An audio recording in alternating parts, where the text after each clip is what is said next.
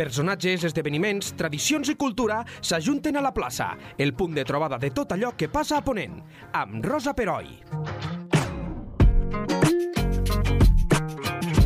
Benvinguts tots i totes a una nova entrevista de Lleida 24. La lluita per preservar la nostra memòria històrica, els fets que formen part d'un passat relativament recent, cada cop té, per fortuna, més adeptes. Historiadors, investigadors de disciplines diverses uneixen esforços i recerca en arxius, en col·leccions privades, en cases particulars, per reconstruir fets que van passar durant la Guerra Civil o durant la Segona Guerra Mundial, deixant milers de desapareguts i víctimes, els familiars dels quals no saben on anar-los a plorar. Avui, per això, volem posar en valor un llibre que ha editat fa no res Pagès Editors. La seva autora és la historiadora d'Almenar Míriam Roma, que tenim el gust de tenir aquí a l'estudi, i el, títol, el llibre porta per títol Les sis de Ravensbrück. Hola, Míriam. Hola, bon i, dia. I moltíssimes gràcies. A vosaltres. El teu llibre és la història de sis lleidatanes que van ser deportades als camps de concentració de l'Alemanya nazi. És així, oi? Sí, així és. Tu ets historiadora de formació.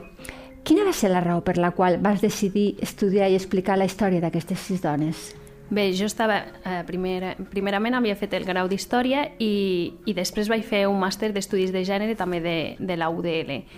I, I havia de fer un treball final de, de màster. Molt bé. I tenia molt clar que sempre, sempre havia fet molts treballs de, en perspectiva de gènere, articles, etc. I, I tenia clar que, a més a més que m'ho demanaven al grau, ai, al màster, perdó, però ja tenia aquesta visió i com venia del grau d'història tenia molt clar que havia de ser algun fet històric amb una perspectiva de gènere. Uh -huh. Llavors, eh, a mi sempre m'ha agradat molt la història contemporània i dubtava entre Guerra Civil i Segona Guerra Mundial. I el que era el meu tutor, el Joan Sagués, em va dir ostres, Míriam, sobre deportació, sobre deportació lleidatana mm, no hi ha res publicat, ni, ni ningú coneix i ha quedat en l'oblit. I em va agradar molt la idea, no? ja et dic, eh? és una de les idees que tenia deportació, Segona República, Guerra Civil, Sí. però no, no ho acabava de definir. Uh -huh. I, I justament també eh, vaig trobar un, un camp de voluntariat, perquè portava diferents estius fent-n'hi, al Memorial de Ravensbrück. I llavors ja em vaig acabar de decidir, vaig dir, sí, sí, he d'estudiar les lleidatanes deportades al, als, al camp de Ravensbrück. De Ravensbrück. Sí. Eh, ara ho deies, eh? Mm, Els, eh, els estudis de persones exiliades o la guerra civil mm, comencen a ser abundants, però eh, entenc, suposo que t'hauràs trobat que la recerca de persones que van anar a parar a camps de concentració eh, es parla molt més i cada vegada hi ha més estudis, però sobretot eh, amb, amb, amb els homes. Mm, El que és la part femenina, jo crec que és dels primers llibres que veig que estan centrats només en dones. Sabíem que hi havia dones i que n'hi havia menys, però, però no hi havia, hi ha molt pocs estudis sobre això.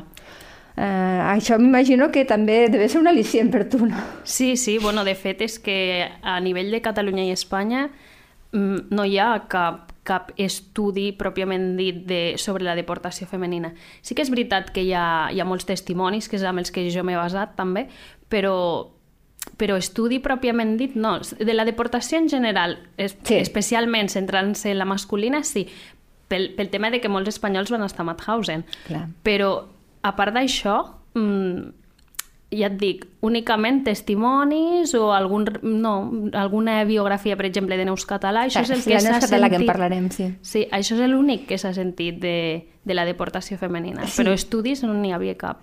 I una mica, eh, que a més això també... Eh, o sigui, la, la Neus Català en, el, en, en diu, són paraules seues, que les dones, les sis de Ravensbrück, o les dones que estaven als camps de concentració, són les oblidades dels oblidats. Això ho recupera la- l'Antonieta Jarne, val, val a dir que és l'autora del pròleg del teu llibre. El pròleg és deliciós, el llibre és preciós. Eh? Vull dir, les dues les fan, fan un tàndem fantàstic. Però sí que és veritat que aquesta visibilització té molt a veure amb la figura de Neus Català. Tu aquesta, agafes, eh, agafes el fil del Neus Català per començar a treballar això? Sí, per començar a treballar sí, perquè mm, eh, Neus Català va impulsar el que és l'Amical de Ravensbrück, d'aquí de Catalunya, Sí. i ella va fer un cens on, amb les dones que ella coneixia que havien estat deportades a Ravensbrück i a mi em va servir com a punt de partida de conèixer qui eren les lleidatanes. Sí que és veritat que o sigui, jo m'he basat en això, amb, amb un llibre que hi ha sobre la deportació, després amb document d'arxiu, però clar, el document d'arxiu una vegada havia consultat el cens. Sempre pot sortir, jo sempre ho dic, o sigui, això tampoc és tancat, pot sortir alguna altra, perquè hi havia dones que morien als vagons, Clar. o dones que en casar-se a França després canviaven els cognoms, o que si no es coneixien entre ells... Vull dir, és molt complex a vegades. Igual Segur. no serien sis, serien vuit, però ara mateix, per la documentació que hi ha, únicament n'hi ha sis. I, I ara les, les anomenem, si et sembla, perquè l'oient és faci, sàpigui... És que a més són, són noms i cognoms que ens, són tan nostres. Sí. Lola Casadella Puig, que és del col·legi. Sí. Generosa Cortina Roig, de Son. Felicitat Gasa Nadal, del Pont de Suert. Conxita Granger Veleta, d'Espuy. Maria Maranges Bové, de Prats de Sansó. I Coloma Seró Costa, de l'Albagés. Aquesta. Eh, són les sis de Ravensbrück que tu, que tu reculls en el teu llibre. Eh, ara ho comentaves, n'hi pot haver més, però aquestes sis, a més a més, tampoc són un grup eh, eh, homogeni, perquè ni, tots, ni totes tenen compromís polític, ni necessàriament es coneixen entre elles, eh que no? No, no. Eh, crec recordar que dues d'elles, ara no estic segura, és, espera, és que estic pensant, eh? Sí, sí, sí. que van coincidir amb un barracó o, o amb un camp satèl·lit d'aquests que anaven a treballar eh, fora del camp. Però, ja deportades, és a dir, sí, sí, no, deportades. no, no a Lleida, no, no, no, a Lleida no es coneixia cap. I a la resistència pot ser que coincidissin, però clar, jo, per exemple, no he pogut recollir el seu testimoni. Clar. Llavors, clar, jo per reconstruir la seva vida m'he basat si hi havia el seu testimoni, que únicament el tenia de Conxita Granger, Felicitat Gassa i Lola Casadellà, i Ah, a vale, més a és més de Granger, document perdona. d'arxiu. Ah, sí, ho he dit bé, Conxita Granger. Sí, sí, document d'arxiu, d'acord. Uh -huh. Vale. Um, a més a més, aquestes dones arriben a Ravensbrück. A Ravensbrück és un camp de concentració, mm, fiquem-nos en context, que està a uns 80 quilòmetres de Berlín. Sí, D'acord.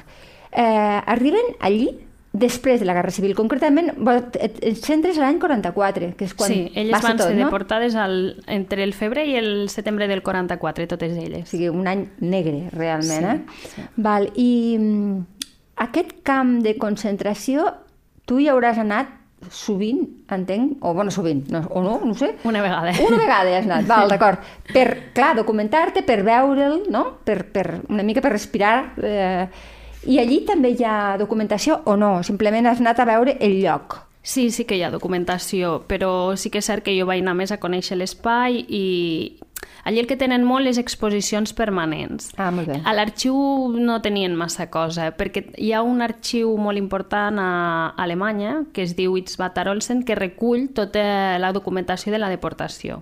I, I I és- aquest ho tenen digitalitzat. Jo he accedit amb, amb, a tota aquesta documentació a través de, doncs, del correu, m'ho enviaven Ah, escanejat, fantàstic, etc. molt bé. I, I quan vas, aquesta vegada que vas a Ravensbrück, eh, què et trobes? Eh, és un camp de concentració diferent dels camps de concentració masculins, eh, si és que tenies experiència amb això.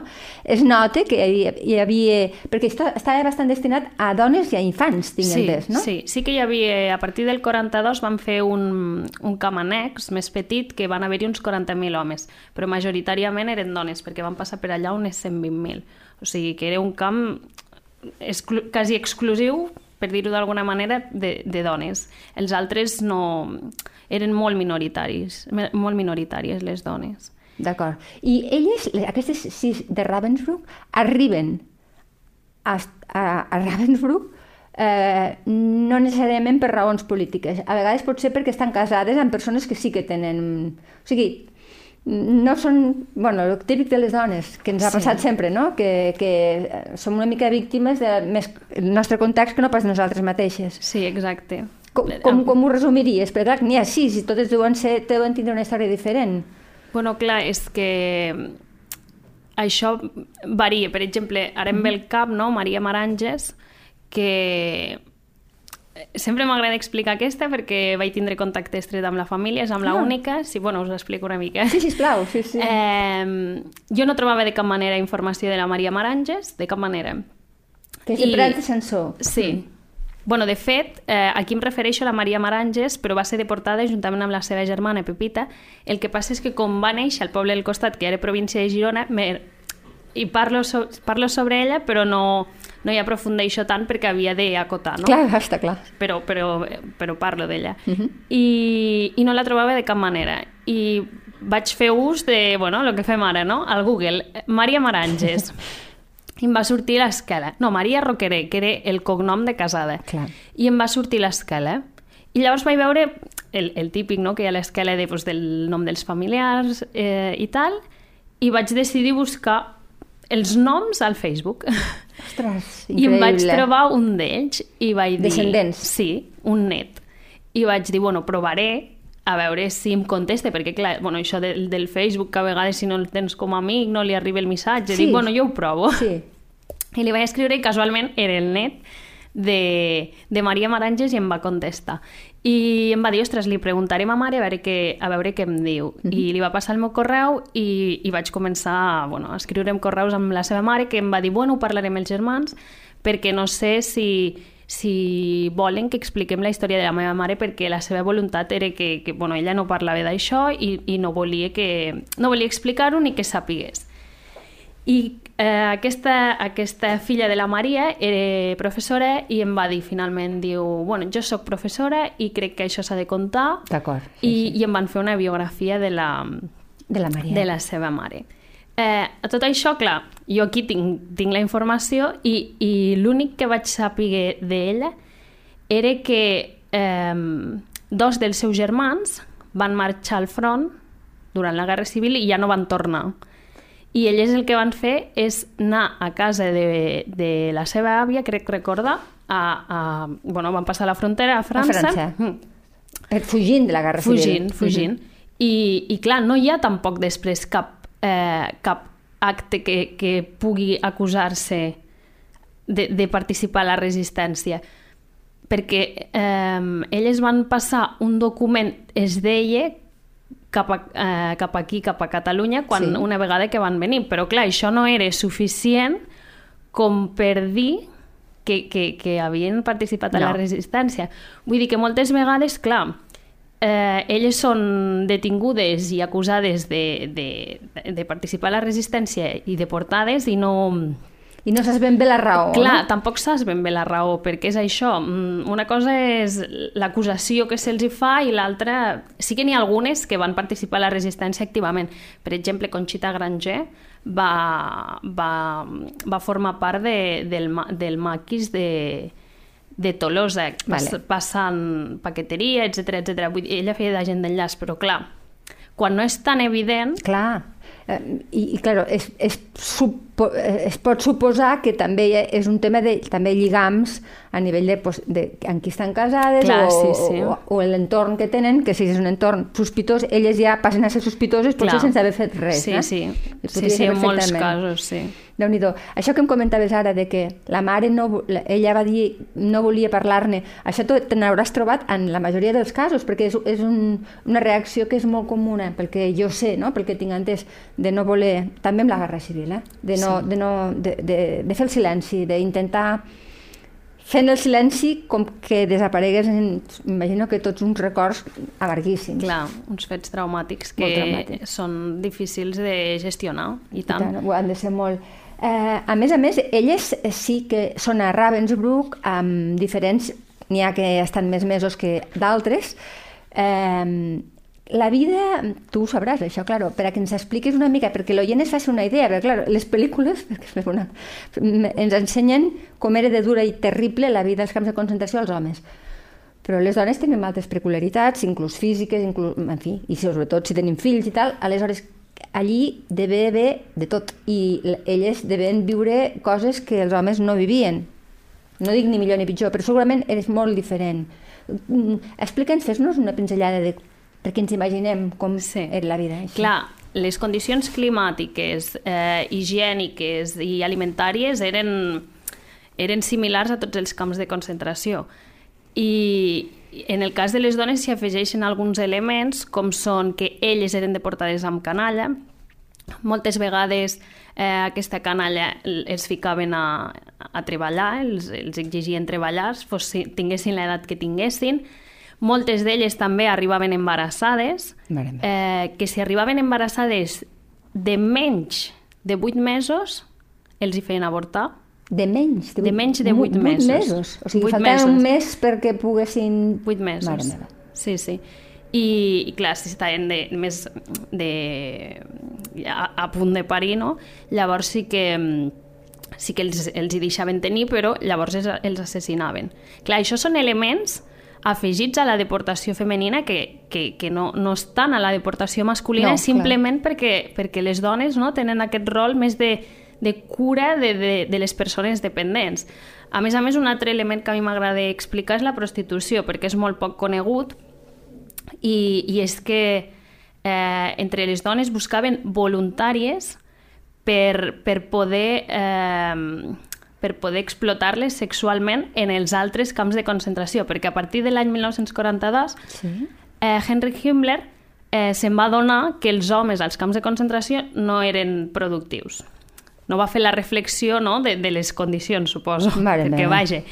I, I llavors el que, el que va fer és instal·lar bordells a tots els camps de concentració i cridaven voluntàries que majoritàriament venien de Ravensbrück. Sí que n'hi havia algunes d'Auschwitz, però majoritàriament de Ravensbrück i, i cridaven voluntàries. Voluntàries però, entre moltes cometes, segurament, no? Bueno, eh, de fet, hi havia dones que eren deportades amb, amb el triangle verd, que el, era motiu social.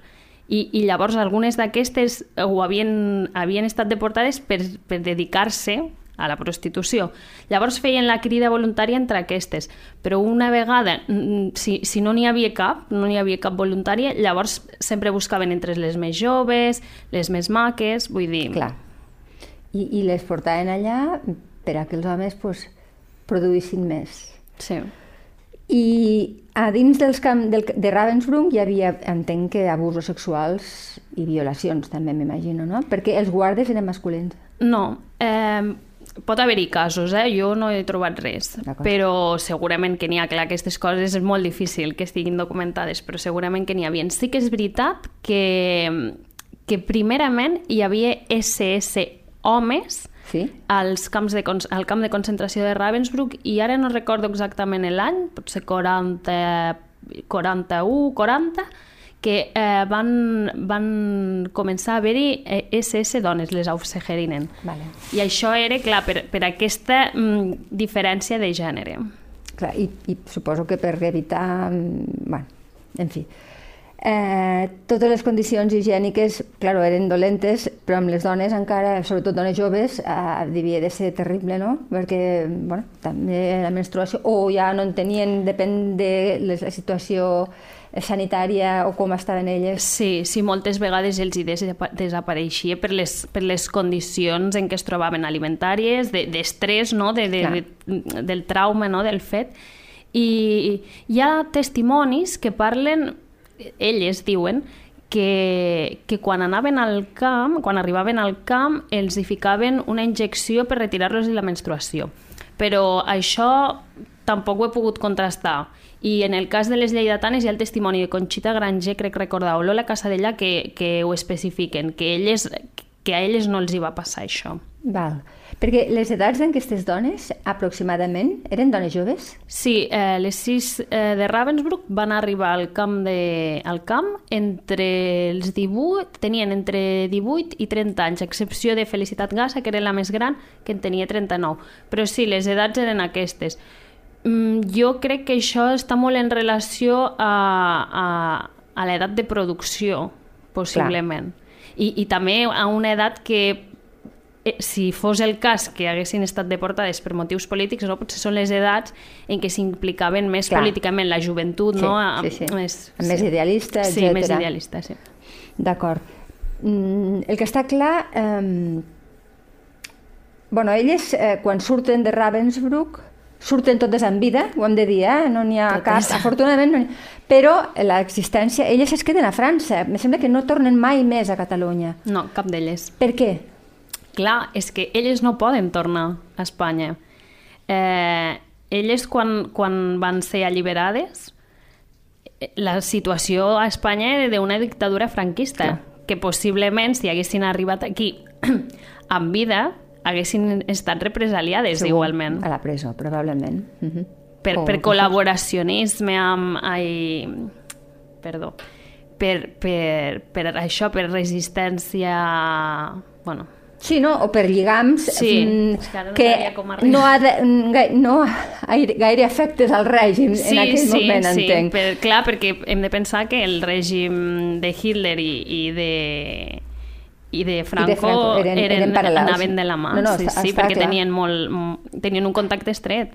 Per tant, l'existència que elles tenen després de sortir del camp de concentració és una dura i no, entenc que no s'acaben de refer, no m'imagino. No. Sí que, que és veritat que algunes d'elles gestionen la memòria d'una altra manera, no? Sí que hi ha el cas, per exemple, com us he explicat, de la Maria Maranges, que no ho vol explicar, però n'hi ha altres, com Conxita Granger, que, que es va dedicar a fer xerrades a, a, a la joventut, eh, al Museu de Tolosa, al Museu de l'Exili de Tolosa, o altres que van continuar... Eh, Coloma Estero també escrivi, va escriure durant un temps a un a un pamflet de, bueno, com un butlletí de, de, dels, dels amics dels resistents. Uh -huh. Vull dir que algunes d'elles sí que van continuar no, reivindicant també eh, la memòria de, de, les que, de les que havien mort. Val. Per tant, va haver de tot. Va haver sí. algunes que van continuar sí. lluitant, clar, una França ja alliberada, per tant podien sí, eh, actuar sí, sí. Si, si no entraven a Catalunya.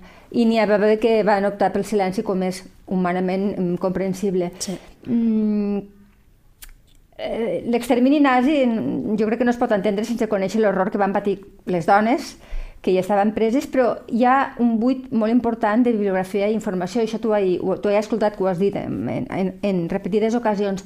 A l'estat espanyol van morir al voltant de 6.000 dones. A altres països europeus també hi ha aquest buit tan alarmant o és aquí? És aquí. És aquí. No vull desanimar, però és aquí, és sí. Aquí. Perquè jo quan he anat a buscar informació a, a França i a Alemanya he pogut consultar estudis als dos països sobre dones deportades i aquí no m'ha passat, aquí només hi havia els testimonis. Per tant, entenc, entenc que tot això sí. de, la, de la recuperació de la memòria democràtica és urgent, no? Sí, la te, entenc... hi ha molta feina a fer. Hi ha molta sí. feina. Els altres països s'han ficat les piles, sobretot Alemanya. Sí. Alemanya, mmm, cada passa que fas per dir alguna cosa, trobes o un Stolperstein o, un, o una escultura de memòria, vull dir... Però Stolperstein de dones, també? Sí, sí. També n'hi ha, eh? Sí, sí. Aquí comencen a haver-ne, però sí. em sembla que de dones no n'hi no ha. La de Neus Català em sembla que sí Va, que hi és. Perfecte. Però bueno, és que, clar, Neus Català és una figura referent. Clar, entenc que a partir de, eh, sí. a, a partir del teu llibre, per exemple, sí. pues, es començarà a conèixer. Estaria bé que les sis de Ravensbrück també tinguessin la seva estel per estar. Sí, seria, seria fantàstic, és com, com, com una reivindicació, un homenatge, no? Eh, Ara t'ho pregunto perquè, clar, com a historiadora i una persona que has viscut... Eh, perquè entenc que quan tu mm, intentaves esbrinar detalls de la vida d'aquestes dones, una mica empatitzaves amb elles, no ho podem evitar, no? Mm, ara quan sents com sentim tots, eh? l'auge de l'extrema dreta i el feixisme a Europa, i no només a Europa, eh, què penses? Que... Quina sensació tens? Com a historiadora i com a, sí. i com a estudiosa d'aquesta època històrica que està tan lligada amb el feixisme? Penso que s'ha de conèixer molt el passat, que s'ha de fer molta pedagogia del passat, perquè crec que cada vegada més la gent no... s'estudia, però és com que no s'assimilen les coses. Ja.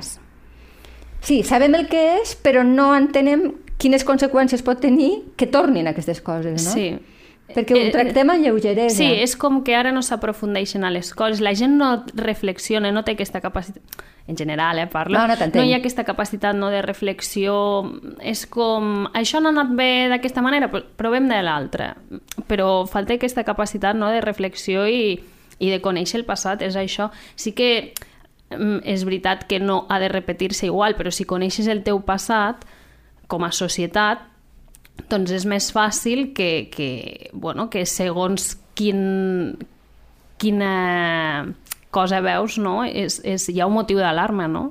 No, no, està claríssim, perquè mm, és que està passant, estan passant coses, mm, ara penso en Itàlia, per exemple, però no només, que fan te venen unes reminiscències del passat, bueno, i aquí, caram, aquí hi ha l'estat espanyol, no, no cal anomenar partits polítics, que tots ja tenim al cap quins, que bueno, eh, gairebé reivindiquen aquestes figures que van provocar que hi haguessin les sis de Ravensbrück i tota la gent, no? Vull dir que eh, sí, eh, potser ens fa, fa falta i molta autocrítica sí, de dir sí. que no, no ho han pensat prou. Clar, jo crec que sí, falta molta reflexió, molta auto autocrítica. Bueno, el teu llibre eh, entenc que és, una, és un ajut eh, important i, i a més és que som, som nosaltres, eh? som dones de Lleida aquí, vull dir que tothom es pot sentir identificat. Eh, estàs preparant algun altre llibre, si ens ho pots avançar o no?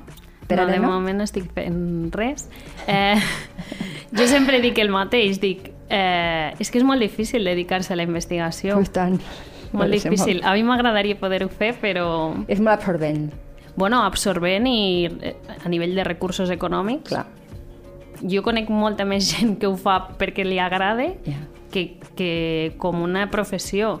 I al final o sigui, a molts llocs, a Alemanya, per exemple, hi ha molta recerca, però perquè també s'hi aposte. Aquí a Espanya le, le, la financiació és només a les universitats. Clar, és que Espanya suposo que aquells 40 anys és, sí. és, és un llast encara, que encara els arrosseguem. Els arrossegarem i ens costarà molt de treure-nos de sobre. Sí. En fi, Les sis de Ravensbrück, de Miriam Roma. Us en recomanem lectura, que realment us sorprendrà. Era un llibre, jo crec que necessari, i esperem que, que obri les portes a altres publicacions Espero que també de la Míriam, perquè ella diu que no, que ara no fa res, però jo estic segura que s'animarà, on la dona tingui la visibilitat que es mereix. Gràcies, Míriam, per la xerrada, pel llibre i l'enhorabona, de veritat. Moltes gràcies. Fins Adeu. ara. Adeu. La plaça, amb Rosa Peroi. Cada dos dilluns a lleida24.cat.